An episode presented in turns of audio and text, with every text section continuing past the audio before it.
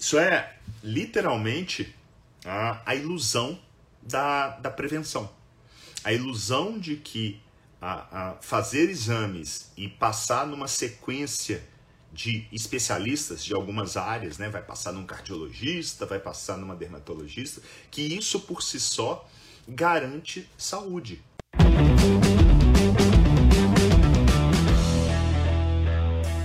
Olá, seja bem-vindo a mais um 717 da SBR. Sou o Dr. José Neto, clínico geral e nefrologista aqui na cidade de Belo Horizonte e estou aqui toda quinta-feira de manhã para, através do 717, levar a mensagem da saúde baseada em evidência como ferramenta para ser algo, né, para ser é, é, literalmente a ciência para cuidar de gente. Inclusive, queria aproveitar aqui e já fazer um convite para vocês. Eu tenho um curso de, de formação em saúde baseada em evidência e eu lanço periodicamente algumas turmas. A próxima turma, muita gente perguntando, vai ser lançada na próxima quinta-feira, dia 21. Mas semana que vem eu resolvi fazer o lançamento desse movimento que eu chamei de ciência para cuidar de gente. Então, para isso, eu vou fazer um, um, uma sequência de lives inéditas nessa semana, do dia 18 até o dia 21. São quatro lives totalmente gratuitas, onde às 7 e 17 da noite eu vou estar conversando com vocês de alguns alicerces para transformar a ciência em algo útil, em algo que transforme-se em benefício para o seu Zé. Que em última análise é o que nós profissionais de saúde buscamos de modo geral, mas em algum momento a gente se perde aí, principalmente em função de dessa loucura que virou a vida, da forma como é, nos é ensinado durante nossa formação da graduação, né? Essa tara por mecanismos, eu acredito ser algo importante, essa falta de, de é, correlação da, da, das ciências é, epidemiológicas, estatísticas com a prática clínica, né? A coisa é dada de uma maneira completamente desconectada e isso é extremamente ruim para a formação do profissional de saúde. Então, nessa semana, eu vou trazer o que eu aprendi e venho aprendendo ao longo desses 20 anos de formado aí. Eu comecei a estudar o tema um pouco depois da minha formatura, foi durante minha residência. É, e como que hoje isso é literalmente parte fundamental na minha prática clínica e no meu sucesso profissional. Então, se você quer se inscrever, basta clicar no link que está na minha bio aqui do perfil. Clica lá, faz uma inscrição que você vai receber através dali, e entra no canal nosso do Telegram. É, qualquer informação que vocês quiserem específica, pode mandar é, e-mail para contato@sbe.academy. Não tem ponto .com, não tem ponto .br. contato@sbe.academy. A C A D E M Y. Beleza? Vamos lá? Afinal de contas, o que minha avó preconizava do ponto de vista será que prevenir é melhor do que remediar? Essa é, é um dito popular bastante comum. Eu não vou responder isso agora. Eu vou deixar para responder no final. É... E, obviamente, o, a, a provocação do porquê check-up não funciona, eu vou é, construir é, junto aqui com vocês ao longo dessa próxima hora os argumentos para esse tipo de afirmação. E tem uma, uma no termo que é um termo latino que diz ne nuntium necare. Não sei se vocês já ouviram falar isso, mas é significa não mate o mensageiro essa, essa expressão latina, né, né, nenuncio necari, ela deriva dos tempos de Alexandre o Grande. Diz a lenda que Dario III, rei da Pérsia, matou o mensageiro que chegou com a notícia dizendo que ele, que o, o exército persa, persa havia sucumbido ao exército de Alexandre o Grande. Então, muito cuidado por, com matar aquele que leva a mensagem. Então, o que eu quero aqui, literalmente, é expor aquilo que eu enxergo como sendo feridas no nosso sistema de saúde, que em última análise importa para todos nós. Importa para você, para você como pessoa física, para sua família, para seu pai, para sua mãe, para seus filhos, para as pessoas queridas que estão à sua volta e, e também para ti como profissional. Vocês vão ver que definitivamente, se hoje eu escuto tanta gente falando, nossa, mas como eu ganho mal, trabalho pra caramba e tal, e não consigo ser valorizada, tem um pouco de modelo que a gente veio construindo aí ao longo do último século e se perpetuou por hora no, no, no século vigente. Então, quando a gente fala de check-up, para quem é profissional de saúde, já deve ter se, se é, vai se lembrar, vai se relacionar com essa historinha que eu vou contar, história do seu Zé. Afinal de contas, eu gosto bastante de, de usar o, o exemplo do seu Zé. Seu Zé é um senhor de. Estou pensando aqui, um paciente meu, mas. Seu Zé tem 60 anos e o seu Zé, ele chegou no meu consultório há cerca de uns 5, 6 anos atrás. E eu lembro perfeitamente do seu Zé é, entrando dentro do consultório, aquele ser bonachão, é, gordão, e acompanhado ali da esposa. E o seu Zé, ele queria muito fazer um check-up. Ele queria fazer um check-up e na ictoscopia, que foi aquela famosa passada de olho, eu já percebi algumas coisas. Uns dentes muito amarelos, as mãos, os dedos amarelados, esse excesso de peso que era nítido, é, até um pouco uma respiração um pouco mais ruidosa do que o habitual. Então isso, de uma certa maneira, já vira algo quase que medular na vida do profissional de saúde. É, e eu, como médico, faço isso diariamente, é algo que às vezes a gente nem pensa, mas a gente já está observando desde o momento que você vê aquele paciente ali na, na sala de espera, e isso continua à medida que ele vem ao consultório, eu, tento, na medida do possível, sempre buscar o paciente, e ali já começa de uma certa maneira a consulta, até pelo jeito dele caminhar, o jeito dele falar e tantas outras coisas. E ele queria, né, quando eu abri, dei a palavra para ele, ele queria muito fazer um check-up, ele queria fazer todos os exames, porque afinal de contas ele pagava um convênio que era muito caro há anos e que ele não utilizava. E obviamente eu não fiz um check-up tradicional nele, mas eu entendi de uma certa maneira aquela mensagem. Ao longo da conversa descobri que ele era fumante, era óbvio que ele era gordo, que ele tinha muito provavelmente uma síndrome metabólica que acabou sendo confirmado com alguns poucos exames que a gente acabou fazendo.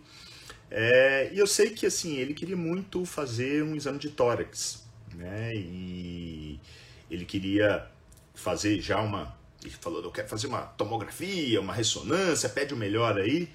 Eu convenci que valeria a pena pela carga tabágica que ele tinha, de pelo menos fazer um raio-x de tórax. Ele tinha um pouquinho ali de sintomas, né?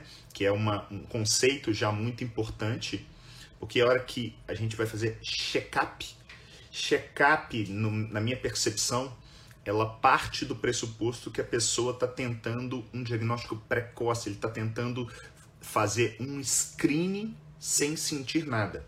Porque a partir do momento que a pessoa sente alguma coisa, deixa do ponto de vista retórico de ser um check-up. Você está buscando o tratamento para aquele sintoma, para aquela possível doença que está por ali. Então, para a gente é, até é, conceituar e saber do que, que a gente está falando, tá? E isso, obviamente, essa, essa coisa se cruza é, no dia a dia, óbvio, não é uma coisa tão separada assim, mas quando a gente pensa em check-up, eu vou falar mais a respeito disso como algo que é feito, e eu lembro também, tem o seu Zé e tem o João, que é um alto executivo, que tem ali seus 45 anos, está super bem na carreira, e tirando um estresse um pouco acima do normal, ele é um cara que até se cuida e mandam ele todo ano para fazer uma bateria de exames, fazer um check-up numa clínica especializada, onde ele sai de lá com uma quase que uma bíblia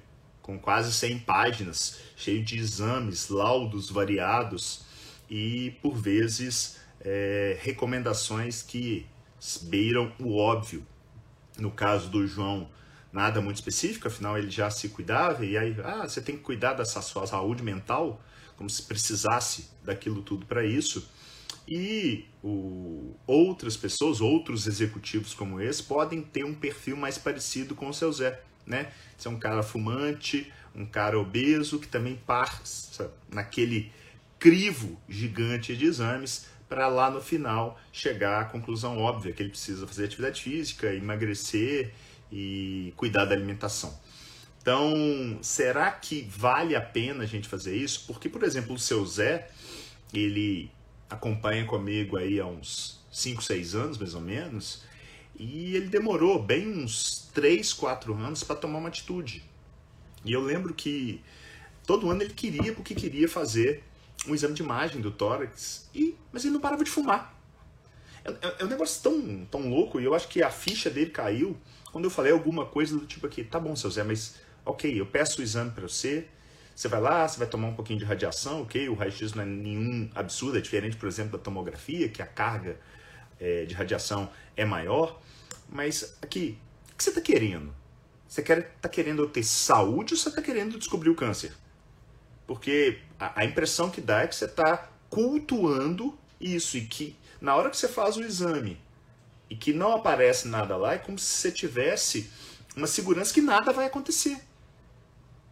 Será que é isso mesmo que você quer? E ele tinha acabado, é, é, na verdade, talvez uns seis meses antes, ele tinha tido o primeiro neto. É, e foi muito legal que, que isso acabou sendo um motivador para ele, em última análise, largar o, o hábito do tabagismo. É, mas importante salientar que definitivamente talvez ficar buscando ativamente por doença não seja o melhor caminho. Um negócio que eu acho muito legal, e eu li recentemente isso num texto, eu não lembro exatamente, foi num blog, eu acho que foi na, no, em algum texto do Slow Medicine, que eu inclusive já fiz um, um, uma live só sobre, sobre esse movimento chamado Slow Medicine, e falando que quando você está alguém quer fazer um check-up, alguém quer buscar fazer muitos exames, que talvez ali exista uma demanda oculta. E, e isso, isso realmente é, é, algo que talvez eu já trabalhasse de forma intuitiva, mas agora eu busco de uma forma mais ativa.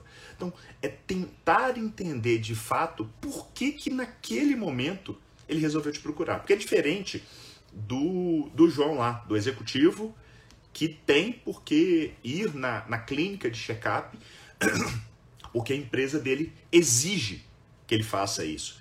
Por que, que a empresa exige? Porque ele é um cara importante para caramba para a empresa e na cabeça do gestor, cuidar da saúde do João é mandá-lo para uma clínica de check-up. Será que é isso mesmo?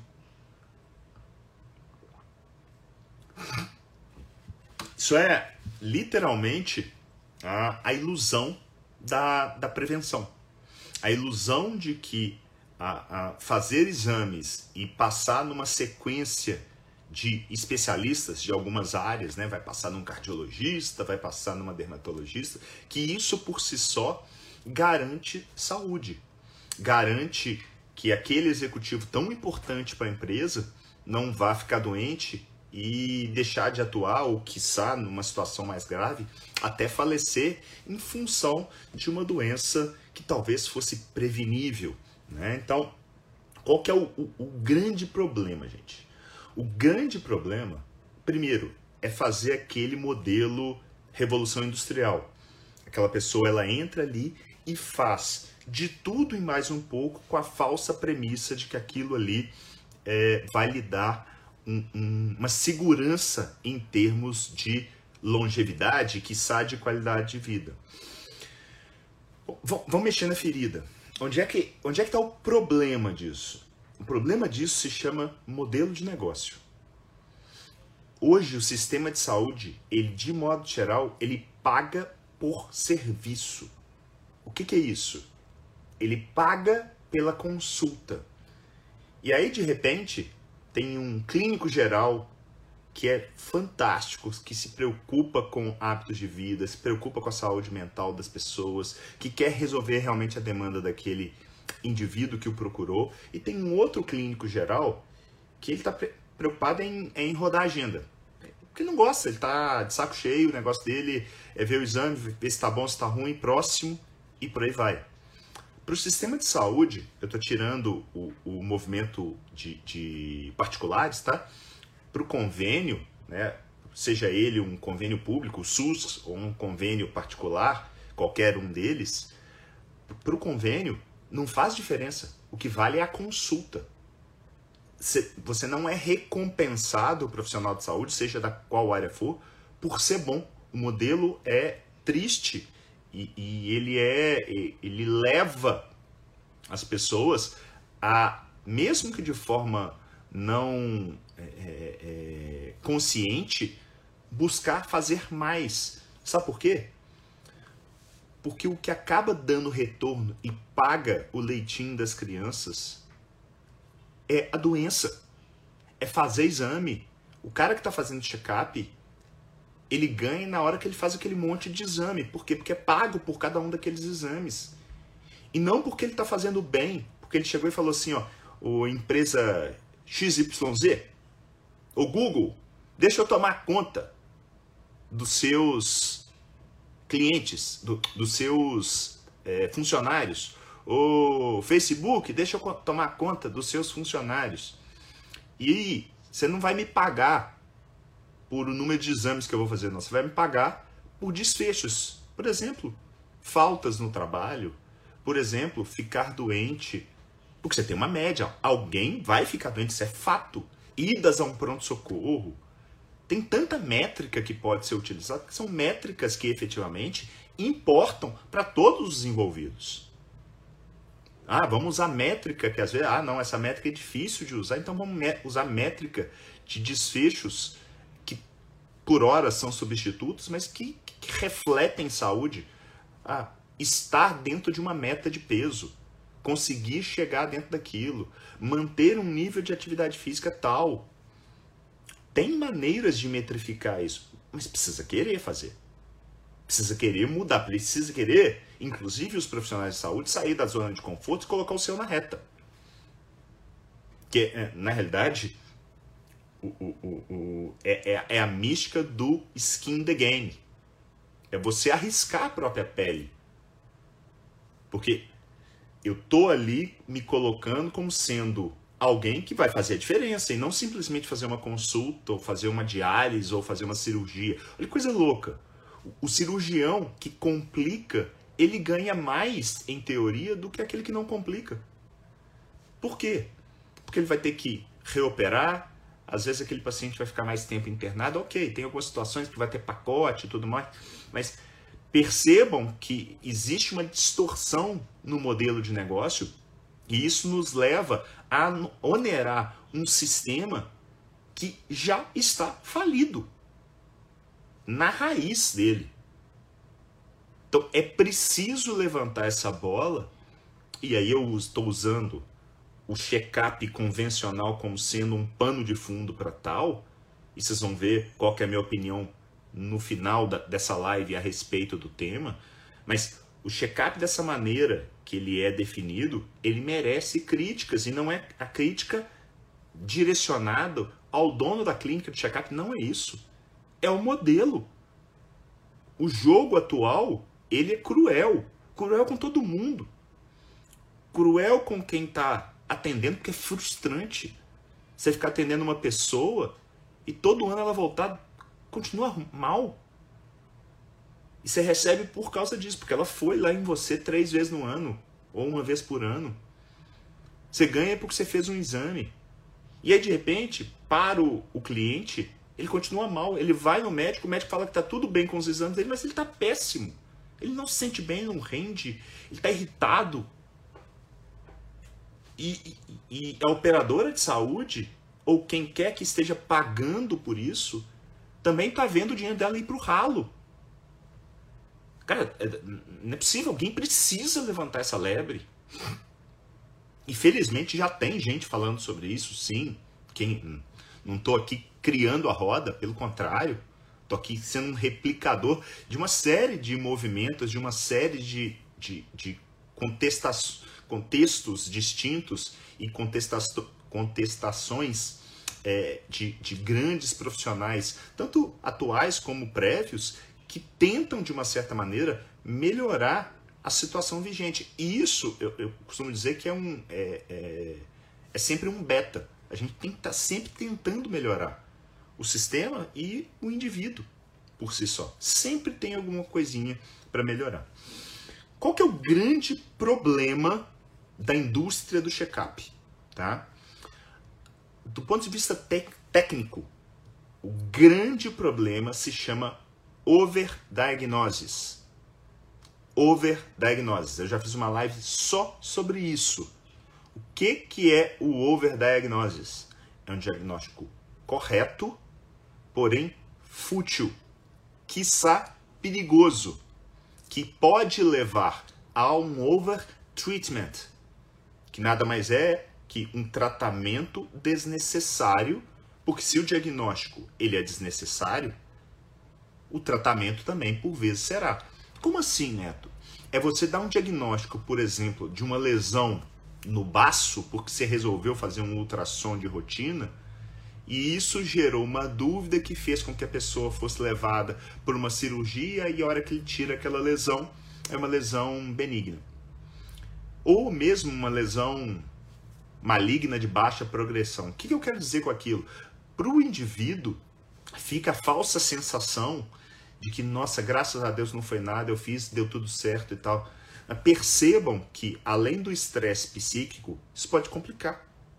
Uma cirurgia pode complicar. E às vezes aquela pessoa até falece por conta daquele procedimento, buscando uma falsa segurança, buscando uma, falta, uma falsa certeza que definitivamente ela não existe. Porque na nossa cabeça cartesiana, é lógico pensar que um diagnóstico precoce é bom. Só que se a gente fosse trabalhar só com observação, a gente ainda acharia que a Terra é plana e que o Sol que gira em torno da Terra. Apesar que tem gente que ainda acha isso, né? Mas tudo bem.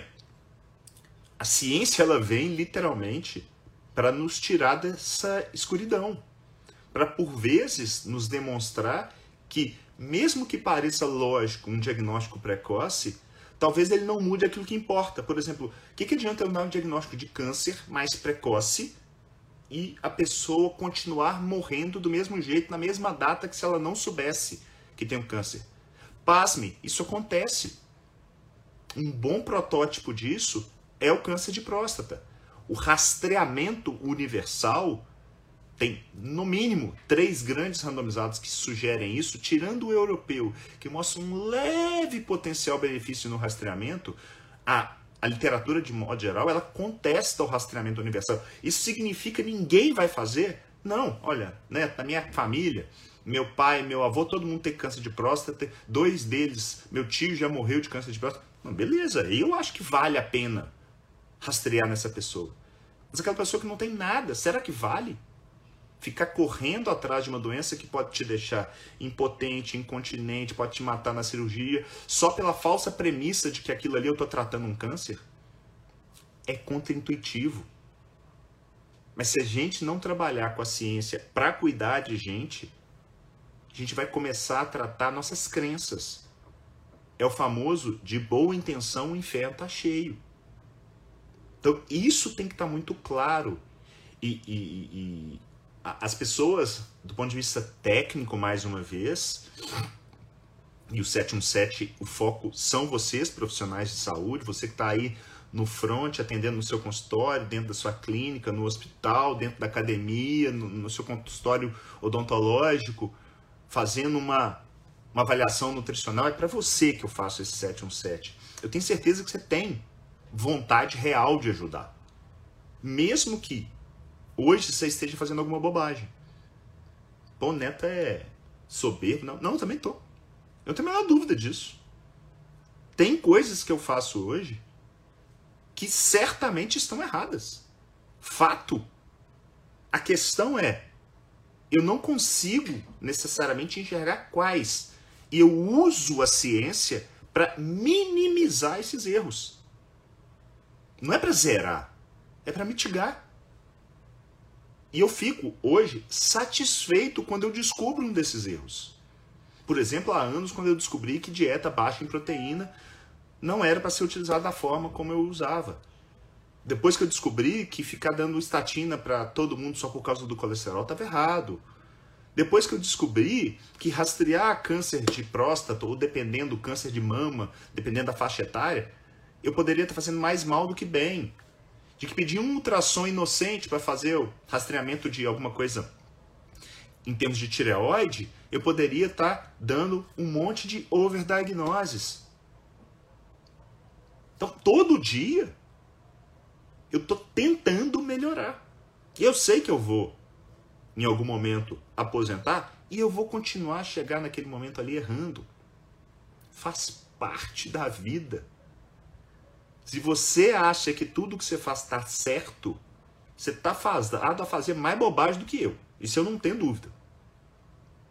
Então, vozes que bradam certezas, desconfie.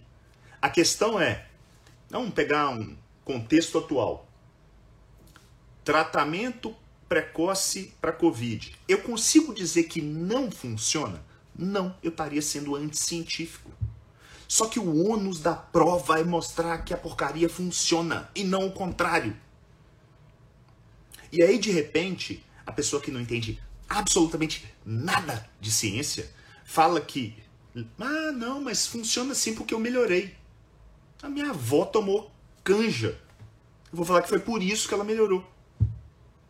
Não é assim que se trabalha com ciência, ainda mais numa doença com tão baixa letalidade.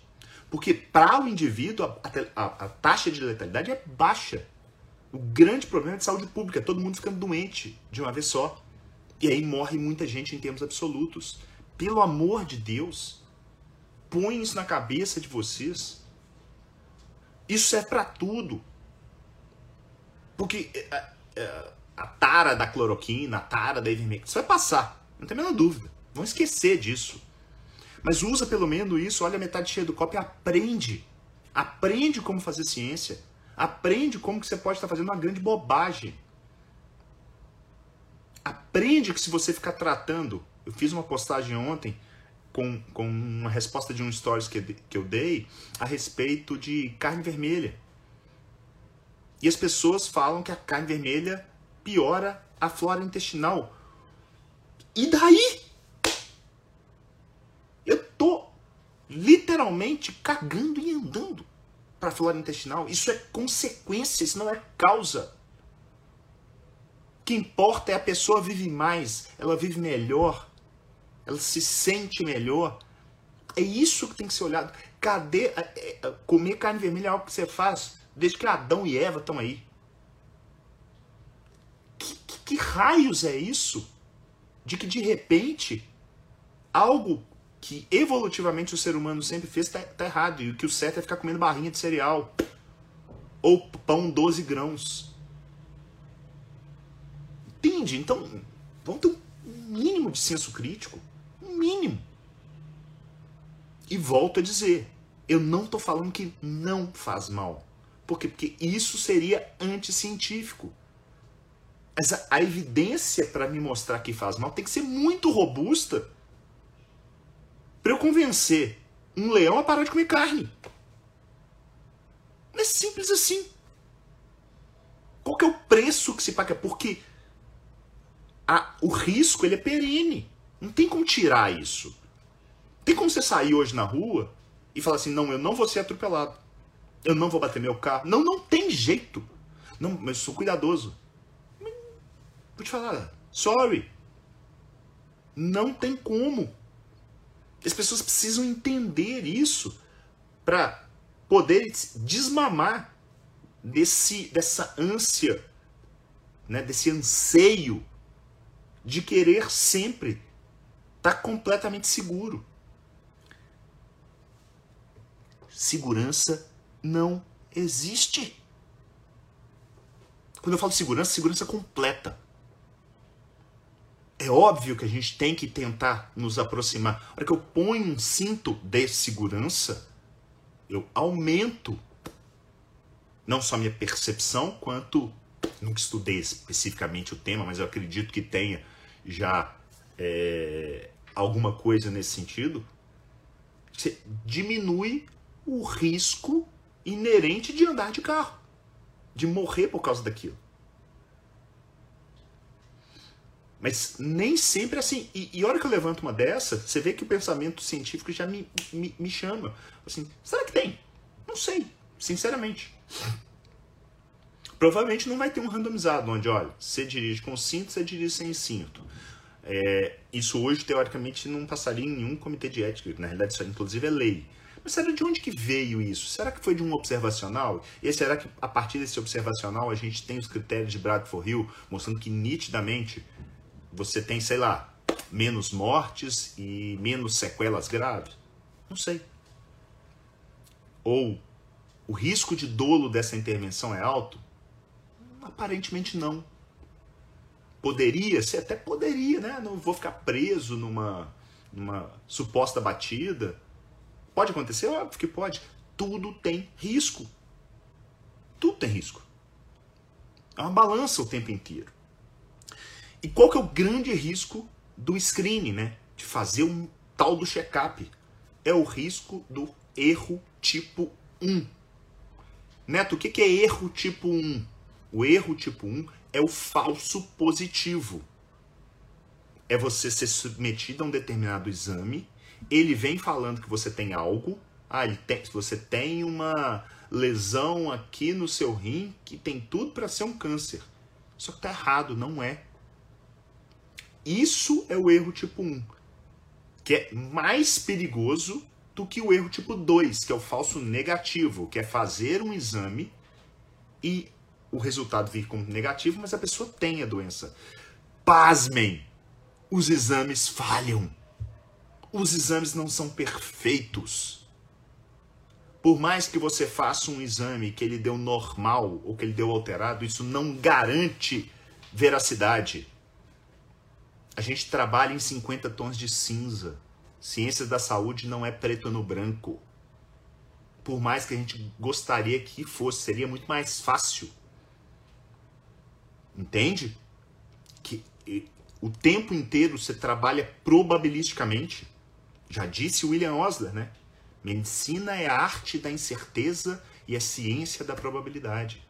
O que a gente faz todo santo dia, ou deveria fazer, é tentar, através das evidências, reduzir o risco de dolo e maximizar os benefícios via probabilidade. Porque o tempo inteiro a gente tramita numa área de incerteza. Não tem essa, essa certeza absoluta. E olha para você ver, o indivíduo que está fazendo o exame, ele faz diferença para o resultado. Como assim, Neto? Imagina, por exemplo, sei lá, que eu resolvi no check-up dosar um TSH de todo mundo. O que é o TSH? É aquele exame que faz o rastreamento para algum tipo de doença tireoidiana. Né? Então você vai ver ali o hipertiroidismo, o hipotiroidismo. Beleza. Eu tenho dois exames alterados, tá? TSH deu 15. Um é num jovem de 25 anos, atleta, magro, está super bem, não sente absolutamente nada. O outro é numa jovem mulher, com seus 38 anos, que está gordinha, não se aguenta ficar em pé, tão cansada, morre de frio, mesmo que morando no norte de Minas. Os dois têm o mesmo exame alterado. Vocês conseguem perceber que o hipotiroidismo detectado nessa jovem é muito mais provável do que no, no rapaz de 25 anos? É o mesmo exame. Mas as pessoas são diferentes. Isso é pensar de forma bayesiana. Por isso que não dá para colocar todo mundo numa esteira e fazer teste ergométrico, eco e tanto ultrassom de todo mundo. Porque quando a sua probabilidade de doença é baixa, o risco do erro tipo 1 aumenta substancialmente. Então, sim, você pode fazer mal. mesmo tendo boa intenção. Entende? Entende que a coisa não, por mais que não seja lógica de uma maneira inicial, é por isso que não dá para eu quando eu não falo assim, ô, ô Fátima, eu não vou pedir esses exames que você está querendo não, porque isso pode fazer, não tem necessidade e tal. E a Fátima às vezes vai achar que eu tô é, é tenho tô ligado ao convênio, não quero gastar, não tem nada a ver. Mas percebe que para isso, às vezes, você tem que gastar saliva. Você precisa educar a população. Por isso que eu faço isso para profissionais de saúde, porque nós somos os educadores. Agora, se nós chegamos, seja na rede social, numa entrevista ou dentro de cada consultório, e falamos uma bobagem para o nosso paciente, para eles foi o meu nutricionista que falou, foi o meu médico que falou. Entende a responsabilidade que cada um de nós tem? E não falo nem só por responsabilidade, não, tá? É literalmente muito do seu sucesso cada vez mais vai depender do seu resultado. De que adianta você manter a flora intestinal da Maria maravilhosa e ela tá lá, nossa senhora, tô morrendo de dor na barriga. Não para. Não, mas a sua flora está perfeita. É um troço óbvio, né? É um troço muito óbvio. Mas as pessoas continuam tratando do mapa, olhando para o mapa. Tem um, um, um grande empreendedor mineiro, Gustavo Caetano, da Sambatec. E eu gosto demais do Gustavo. É, Gustavo, inclusive, vem de uma família de médicos lá do, do Triângulo Mineiro.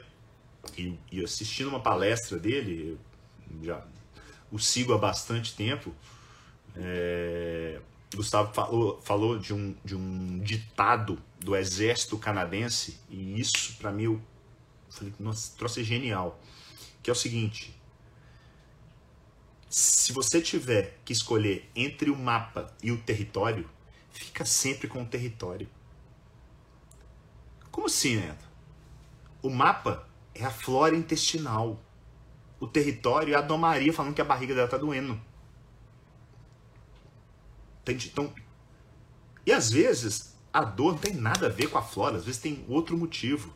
Mas a pessoa quer manter aquilo que ela crê que está fazendo bem. E é crer mesmo, é coisa de religião. Isso não é ciência. E olha, é probabilístico. Pode ser que fazer uma suplementação, qualquer que seja, para alguém vá melhorá-lo? Óbvio, porque é probabilístico. Do mesmo jeito que pode fazer mal. Do mesmo jeito que pode ser só gastar dinheiro. Mesmo condutas altamente validadas, elas podem fazer mal. Elas podem não dar certo. Sério? Sim. AS no infarto. Você pode fazer e não dá certo. E o cara ainda pode sangrar. Mas por que, que você deu? Porque probabilisticamente o potencial benefício é maior do que o dolo. Por causa disso. E as pessoas, é, às vezes eu falo, falo muito no meu curso a respeito de filosofia da ciência, da importância de se entender isso. Por quê? Porque o hipocrático primo non nocere, o primeiro não lesar, o princípio bioético da não maleficência, parece algo é, bizantino e que está só nos livros, mas não. A hora que você entende que por trás de uma determinada conduta existe uma série de possibilidades, e que a possibilidade de fazer bem é só uma delas, que para a maioria aquilo vai ser neutro e que você pode estar tá lesando algumas, você fica mais confortável em não prescrever loucamente exames ou remédios porque o mecanismo na sua cabeça cartesiana faz sentido. O problema do check-up do seu overdiagnóstico Pode ser físico, porque te leva para um overtreatment. Pode ser psíquico, porque você contou para um senhor que estava super bem no auge da carreira, aos 60 anos ali, que ele tem um câncer de próstata. Pode ser social, que às vezes você leva um pai de família para um determinado procedimento e aquilo às vezes não mata, não, mas coloca numa depressão profunda, ele acaba com a, com a família daquele, daquela pessoa. Você pode gerar problema financeiro, né? Porque o sujeito, a hora que ele descobre que ele está com câncer de pulmão, ele quer operar com o melhor cirurgião da cidade que opera por robô. E aí ele vai vender até a mãe, se precisar, para poder pagar aquilo. E eu não estou falando que não vale, que não, que, que não é caro, que, que para alguns não é isso. Eu estou olhando pelo outro prisma. Eu estou fazendo o papel de advogado do diabo. De tentar achar algum meio termo onde a coisa acaba funcionando melhor. No fundo, no fundo, eu, eu costumo brincar que às vezes as pessoas falam assim: você é a favor de nutricionista pedir exame? Eu falei, não tem problema nenhum com nutricionista pedir exame, educador físico. Se você quiser o seu Zé da padaria peça exame, para mim não tem problema. O grande problema é, você sabe interpretar? Porque se você souber interpretar, para mim tá bom. Agora, interpretar não é olhar o valor de referência. É pensar de forma bayesiana. Porque se você pede um exame errado e ele vem positivo, você pode estar fazendo mal. Porque aquilo ali pode ser um erro tipo 1 gente, eu posso estar fazendo mal? É, pode. E mesmo quando bem indicado. Agora você imagina mal indicado. Como que você está sendo uma ferramenta que, ao invés de ajudar, pode estar atrapalhando? Então, aprender saúde baseada em evidência não, não é nada. É, é não é um clichê não é algo para você colocar no seu Instagram que você faz saúde baseada em evidência. Não é para isso, é para você melhorar como profissional. É alicerce. Sem isso, a tendência é cada vez mais você beirar a mediocridade. E o mercado está cada vez mais difícil. Escuta, se você não entregar resultado, você vai ficar chorando. Sabe aquele filhote que não consegue pegar a teta da mãe e fica lá no canto chorando? Pois é, não adianta isso não. Não adianta chegar o, o conselho de nutrição falar que o médico não pode prescrever dieta ou que o conselho de medicina falar que a nutrição não pode fazer exame. Para com essa babaquice. Vamos dar as mãos e, e ajudar o cliente, o paciente que está ali com a gente. Em vez de parar de olhar para o próprio umbigo, porque sob a falsa premissa que não estou protegendo, você está nada. Você está sendo corporativista. Você está querendo fazer uma reserva de mercado, é isso que você está querendo fazer. Simples assim. Não é desse jeito que você vai conseguir espaço. Cada vez mais, porque antes, com a dificuldade de comunicação, porque a internet facilitou demais, né? A gente vivia de poucos sábios que estavam em Harvard, que estavam na USP, que estavam na Universidade de Londres. A gente vivia da opinião dessas pessoas. Era difícil a informação chegar. Agora eu pego meu celular aqui e faço uma live. Pode estar, posso estar falando um monte de bobagem. Mas eu tenho como chegar e todos vocês têm essa voz. Que é o perigo, né? Porque na hora que você não entende do assunto, e às vezes você tem pessoas que têm o dom da oratória, ele pode te convencer a tomar xixi. Porque na, na cabeça ele te levou a, a crer que aquilo ali é ótimo para ti. Você nem vai discutir mais, você vai passar. Poxa, gente, eu tô fraca, cansado, estressado. E ele me convenceu de que se eu tomar um copo de xixi de manhã vai ser bom. Percebe que é muito fácil pegar sintomas pouco específicos e transformar aquilo ali numa panaceia para fazer o sujeito se entupir de alguma coisa, por mais estúpido que a coisa seja. Então, assim, esse modelo que atualmente ah, alimenta a doença ele aumenta o número de pessoas entrando nesse funil de doentes, porque a hora que eu baixo o critério para hipertensão, baixo o critério para diabetes, baixo o critério para. É, vou fazer exames com mais frequência. O que, que eu gero? Mais doente. Mais doente entrando para alimentar o sistema da indústria da doença. E olha, eu, eu, eu não. Eu, tá, quem me conhece sabe. Do ponto de vista político, eu tenho uma influência definitivamente capitalista, liberal. Eu não tenho absolutamente nada de comunista, socialista, nada disso, nada. Para mim isso é, é, é, algo histórico do passado, que não deveria é, tentar-se novamente. Mas a gente tem que pensar nas pessoas. E o capitalismo, ele, por si só, ele não é vilão. Mas a gente tem que transformar essa indústria de doença em algo que gere valor. E aí, de repente, você faz a economia girar por um bem. Cara, não simplesmente pelo fato de fazer a pessoa acreditar que ela está fazendo bem. Olha para o lado, tá todo mundo doente. As pessoas estão se arrastando. Gordas, cansadas, estressadas. Mas o exame tá bom, porque eu fiz o meu check-up.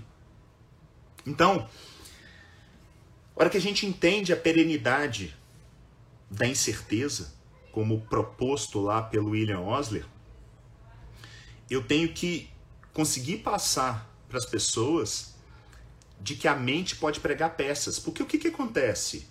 Uma pessoa que me procura ou procura um check-up, se ela infarta, tendo feito um check-up e estando usando estatina, mesmo que mal indicado, talvez na minha percepção, ela, o que, que vai passar na cabeça dela e da família? Nossa, nós fizemos de tudo e mesmo assim papai infartou. Agora, se por acaso eu falo assim, não, não preciso usar isso, o, o benefício atual é muito pequeno, e ele infarta, vai falar, é porque aquele doutor não quis fazer o exame e tirou o remédio do papai. É cruel. Então, o modelo vigente, ele virou uma forma defensiva para os profissionais de saúde. Isso é para vocês pensarem. É para cada um pensar e falar assim, é isso mesmo que eu quero? Porque eu sei que muita gente travou aí agora. Mas é isso que você quer para você, para seu pai, para sua mãe, para seus filhos? Pô, eu não. Então eu estou disposto a brigar. Brigar no sentido de melhorar. Longe de mim tá querendo aqui ser a voz única da verdade. Eu subi na montanha e recebi a iluminação. Não é essa a minha ideia. Eu estou querendo ser um contraponto àquilo que eu vejo hoje como sendo problemático. Não estou falando que está tudo errado, é, que você não deve de maneira nenhuma é, fazer o rastreamento, mas o cara quando acha uma lesão, ele vai agradecer o médico porque ainda bem que o doutor pediu aquele exame e ele fez uma cirurgia. Mesmo que dê errado, ele fala assim, é, faz parte, né? Parte do jogo. Agora, se é o contrário, se não deu nada, ele não vai agradecer ninguém, porque afinal de contas, não aconteceu nada. Vou agradecer pelo quê? Agora, se acontece, é aquele fia das unhas que falou que eu não precisava fazer o check-up. Então, entendam da questão perene da incerteza. É assim que a coisa existe. E a gente precisa responder a pergunta, né? Será que prevenir não é melhor do que remediar, como diria minha avó?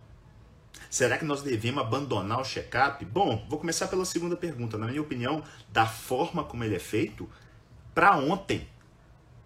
Não dá para colocar uma pessoa numa esteira de produto e tratar todo mundo igual.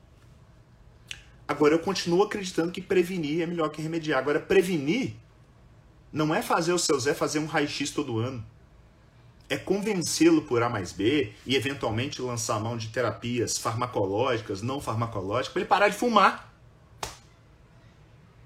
Para ele mudar a alimentação dele, para ele voltar a fazer atividade física. E se ele já faz para melhorar, porque ele faz só uma caminhada, eu quero que ele agora faça um exercício de força e para ele cuidar da saúde mental, eu tive um caso semana passada, uns 10 dias, o paciente já, uma, que eu já conhecia, o sujeito é piloto de avião, eu brinco que eu sonho de encontrar com ele num voo aí só para levar meus meninos na, na cabine do piloto, é, para eles verem, eu acho muito bacana o, a profissão.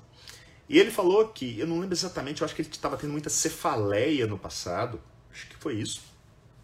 E aí ele foi num, num profissional aqui de BH, um cara que eu respeito pra caramba, é, da neurologia. Vou até citar, porque eu vou elogiá-lo, que é o Dr. Lister. Lister da minha, gosto demais do Lister, e gosto do Lister não só do ponto de vista técnico, que ele é muito bom, mas também do ponto de vista de ser humano. E ele é um cara que tem uma fé é, nata, um cara com quatro filhos tem que realmente ser um cara do bem. Uh, e o Lister falou, depois de avaliá-lo e ver que não tinha nada orgânico, deu como conduta para ele oração. E que ele, isso é o puto do consultório. Putz, que paguei uma bufa para esse cara falar que eu tenho que rezar e tal. Bom, resumo da ópera. Passou um tempo, ele falou assim: ah, cara, o máximo que tem a acontecer não dá certo. E esse cara começou a, a, a rezar mais, ler a, a Bíblia e tal. E ele contando para mim o quanto que ele melhorou. E fazendo uma analogia, o que aconteceu comigo é, é eu comecei a meditar. E as terapias é, não farmacológicas como a meditação, né, algo que trabalha a espiritualidade, a gente já tem literatura baseada em evidência mostrando que melhora desfecho de dor, sono, depressão, ansiedade. E, e qual que é o preço disso? Talvez o tempo. Não dá certo, não, não se adaptar. É muito diferente, é muito diferente de eu querer medicalizar o tempo inteiro. Não tá dormindo. Toma aqui um Rivotril. Muito, muito diferente. Ontem me perguntaram na, na caixinha de perguntas que está até aberta ainda sobre nefrologia, sobre infecção urinária. E aí um, tem várias possibilidades, infecção urinária de repetição. E aí um, uma das sugestões que eu sempre dou, baseado num randomizado de 2019, super bacana, é tentar buscar em torno de 3 litros de água por dia. Aí uma pessoa me mandou pro direct assim, mas aí eu não vou sair do banheiro. Eu falei, tá, mas aí é uma escolha sua. O que você quer? Você quer continuar tendo infecção urinária ou você quer tentar diminuir e o preço é esse? Pode ser que você não queira pagar esse preço e aí a gente vai te dar uma outra opção que talvez tenha outro potencial evento, evento adverso. Eu posso chegar, em última análise, aos antibióticos em baixa dose como prevenção? Posso, mas isso também tem seu preço.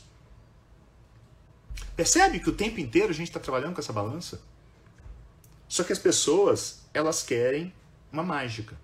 Elas querem tomar a água do Santo Graal. O, eu gosto muito de ler, muito.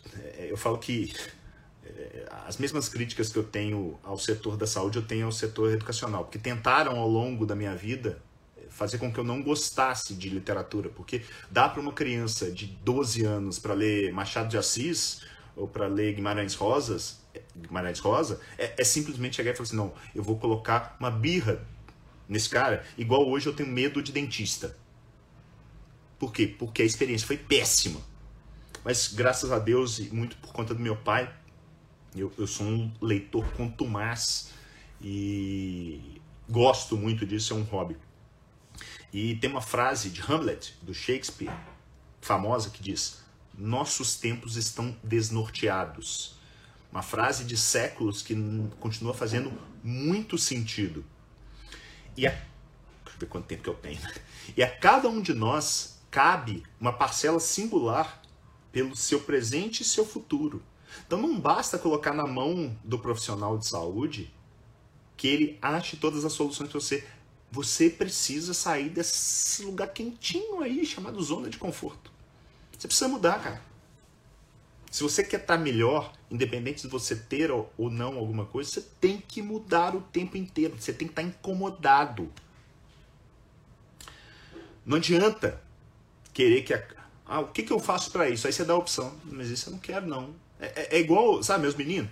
Às vezes chega de noite assim, pai, tô com fome. Ah, tem, tá banana ali.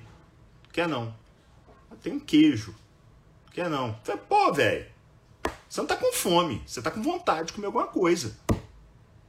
Você tá querendo comer alguma porcaria, deve ser. Entende como que, que... E isso tem que ser trabalhado desde cedo. Então, para finalizar, o que eu quero, o que eu proponho, não é um check-up.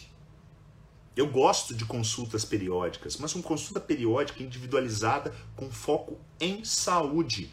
Passou do, da hora da gente tirar o foco, os, os, os refletores da doença e buscar saúde. Porque da maneira como eu comecei a live, para quem não estava aqui, eu comecei a live com o epitáfio dos Titãs. E os Titãs cantaram muito bem, e o meu grande amigo Marcelo Denaro mostrou isso de uma forma brilhante numa palestra que ele deu há uns anos atrás sobre overdiagnosis, de que, como disseram os Titãs, né, que o acaso vai me proteger enquanto eu andar distraído. Então, para de o tempo inteiro buscar por doença. Deixa o acaso andar. Eventualmente vai aparecer alguma coisa que não está nos planos. Mas cuidado de buscar essa coisa o tempo inteiro, porque você pode estar, tá, em vez de arrumando uma solução, está arrumando um problema. Tá? Então fica essa, essa minha dica. E para os pacientes e profissionais também que me escutam, vai aqui uma frase magnífica do Hipócrates, que diz o seguinte: antes de curar alguém, e esse curar tem várias conotações, pergunta essa pessoa se ela está disposta a mudar aquilo que a fez ficar doente. Isso significa largar a mão de coisas que eventualmente são muito boas. Uma cerveja, um pãozinho e tantas coisas mais. Beleza? Dica: semana que vem, semana para lançar o movimento Ciência para Cuidar de Gente. Inscreva-se, lives dias 18, 19, 20, 21, 7 e 17 da noite. Link para inscrição gratuita no meu perfil, link da bio. Clica lá, faça a inscrição e se prepara. Dia 21, lançamento da oitava turma do meu curso de formação em saúde baseada em evidências com aplicação prática. É ciência para cuidar de gente não é ciência por ciência para sentar no Olimpo e olhar assim, meros mortais, eles não sabem o que falam. Não, não é essa a minha pegada. Então, façam inscrição, divulguem, porque é a maneira que eu encontrei de levar informação e mudar a saúde desse país. Eu quero ajudar nessa transformação e essa é como eu posso ajudar. Combinado? Muito obrigado, fiquem com Deus. Deixa eu ver aqui. Eu vou. Provavelmente o Instagram vai me auto-implodir daqui a pouco. Enquanto isso, enquanto ele não implode, eu vou respondendo algumas perguntas aqui. Uma quase psi? Não, a formação é para profissionais da área de saúde. Várias psicólogas, área que cada vez eu me apaixono mais, são minhas alunas e eu tenho um carinho enorme por, por essa turma. Aprendo muito com vocês, aprendo muito com a turma da TCC né? Porque é uma, uma linha da psicologia, não que seja a única, mas é uma que se aproxima mais da, da saúde baseada em evidência, bem legal, tá? Uh, deixa eu ver o que mais aqui. Uh, MMB Nutricionista, quero fazer logo esse curso. Então aproveita, porque eu realmente eu tô numa loucura chamada com muito carinho Nefroclínicas. Eu não sei quando que eu vou lançar outra turma. Eu não sei se eu vou lançar outra turma. Então, Estou é, pensando, pensando em possibilidades, mas se você tem interesse de fazer o curso, faz agora, porque pode ser que é, essa frequência reduza bastante. Vamos ver, vamos ver como que, como que a coisa vai andar. Ah, muita gente aí agradecendo pela live, beleza? Muito obrigado a vocês por estarem aqui comigo. Ok, deixa eu ver se tem mais alguma coisa aqui. Cara, eu tô achando que o, Instagram tá sendo bondoso comigo. Acho que já passou de uma hora e, eu, e ele não me implodiu. Show! Isso é um perigo. Porque do jeito que eu gosto de falar com vocês, eu vou ficando aqui. Ah, deixa eu ver se tem perguntas. Thaís, toda escolha na vida tem um preço. E muitas pessoas querem abrir mão do preço da vida. E vou te falar mais, viu, Thaís? Esse preço, às vezes, por mais que a gente olha naquele início, às vezes o preço parece caro e sai barato, às vezes parece barato e sai caro. Esse é o preço da incerteza. Né? Então isso é, isso é um negócio que quando a gente entende isso, tem um livro, deixa eu ver se ele está aqui. Ah, eu acho que ele está guardado ali em cima, chama O Andar do Bêbado. Muito legal, muito, muito, muito legal. Fala sobre essa questão da incerteza. A Débora, psicóloga, é, falando sobre muitos estudos sobre mindfulness, verdade, muita coisa legal. Estou com um livro aqui para ler a respeito, chama The Joy of Living. É, não li ainda, mas me foi muito recomendado. Maria Lúcia, um beijo para Mandinha, minha querida. Deixa eu ver quem mais. É, menu royal, falando assim, top de açúcar e a glicemia tá boa. E, e mais, né? Às vezes tá boa, aí daqui a um ano ela sobe um pouquinho, aí de repente daí a cinco anos é intolerância à glicose, Aí passando 10 anos ele tá diabético e a culpa é porque ele tá ficando velho. né? É o cara que pega o motor do carro, fica dando porrada nele, e a hora que ele chega com 40 mil quilômetros, o carro tá cuspindo, já batendo biela. Ele fala que a culpa é porque o carro já tá muito rodado.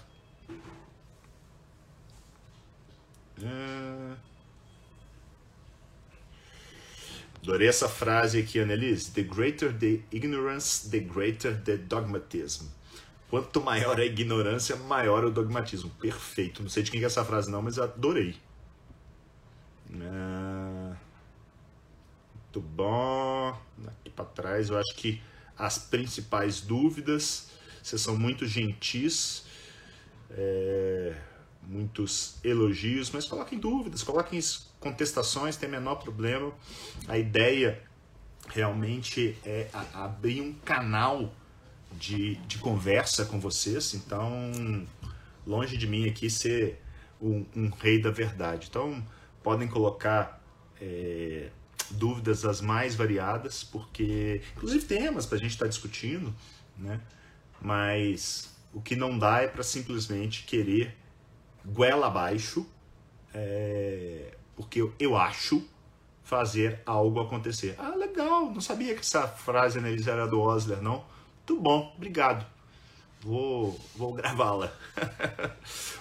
Vai pro meu hall de frases. Eu gosto muito dessas frases, essas, elas, elas são muito impactantes quando bem colocadas.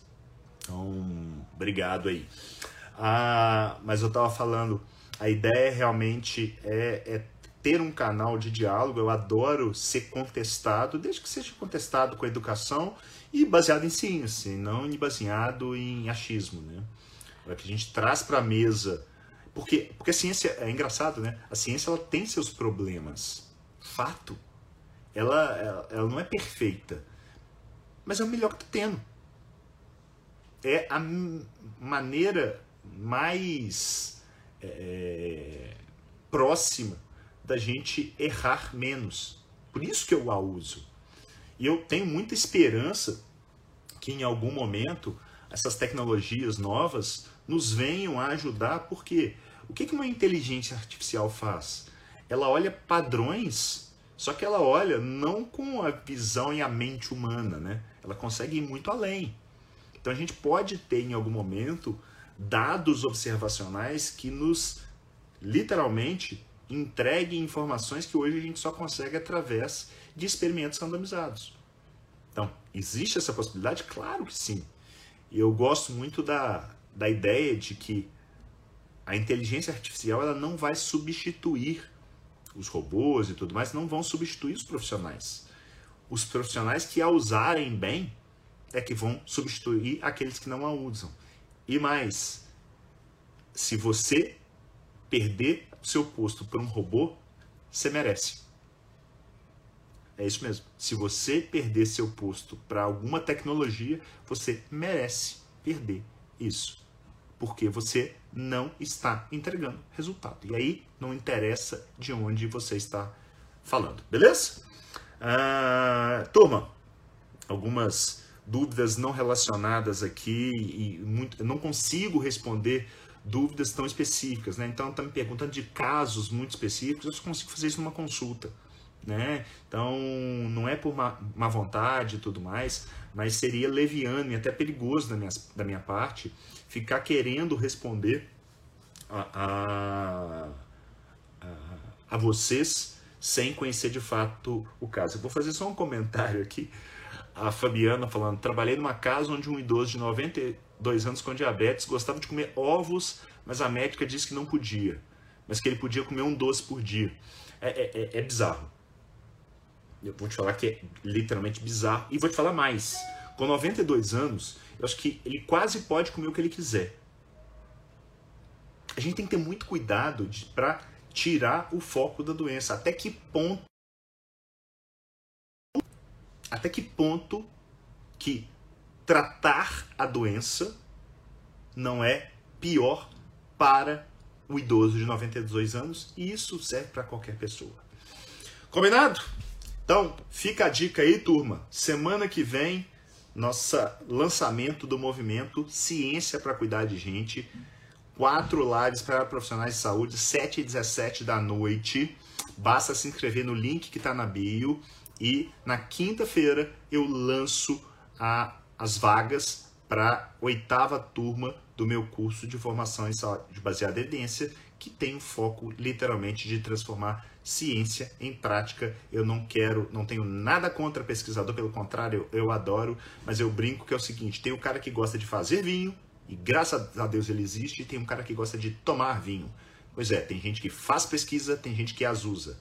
Eu bebo vinho e uso as pesquisas. Eu não faço nenhum dos dois. E não tenho menor problema com quem o faça. Na realidade, graças a Deus, existe gente para fazer de tudo. Grande abraço, fiquem com Deus e até semana que vem. Inscreva-se, avise os seus colegas de profissão da área da saúde que vai ter esse evento gratuito na semana que vem. Eu quero ver casa cheia, igual foi hoje. Valeu, abraço.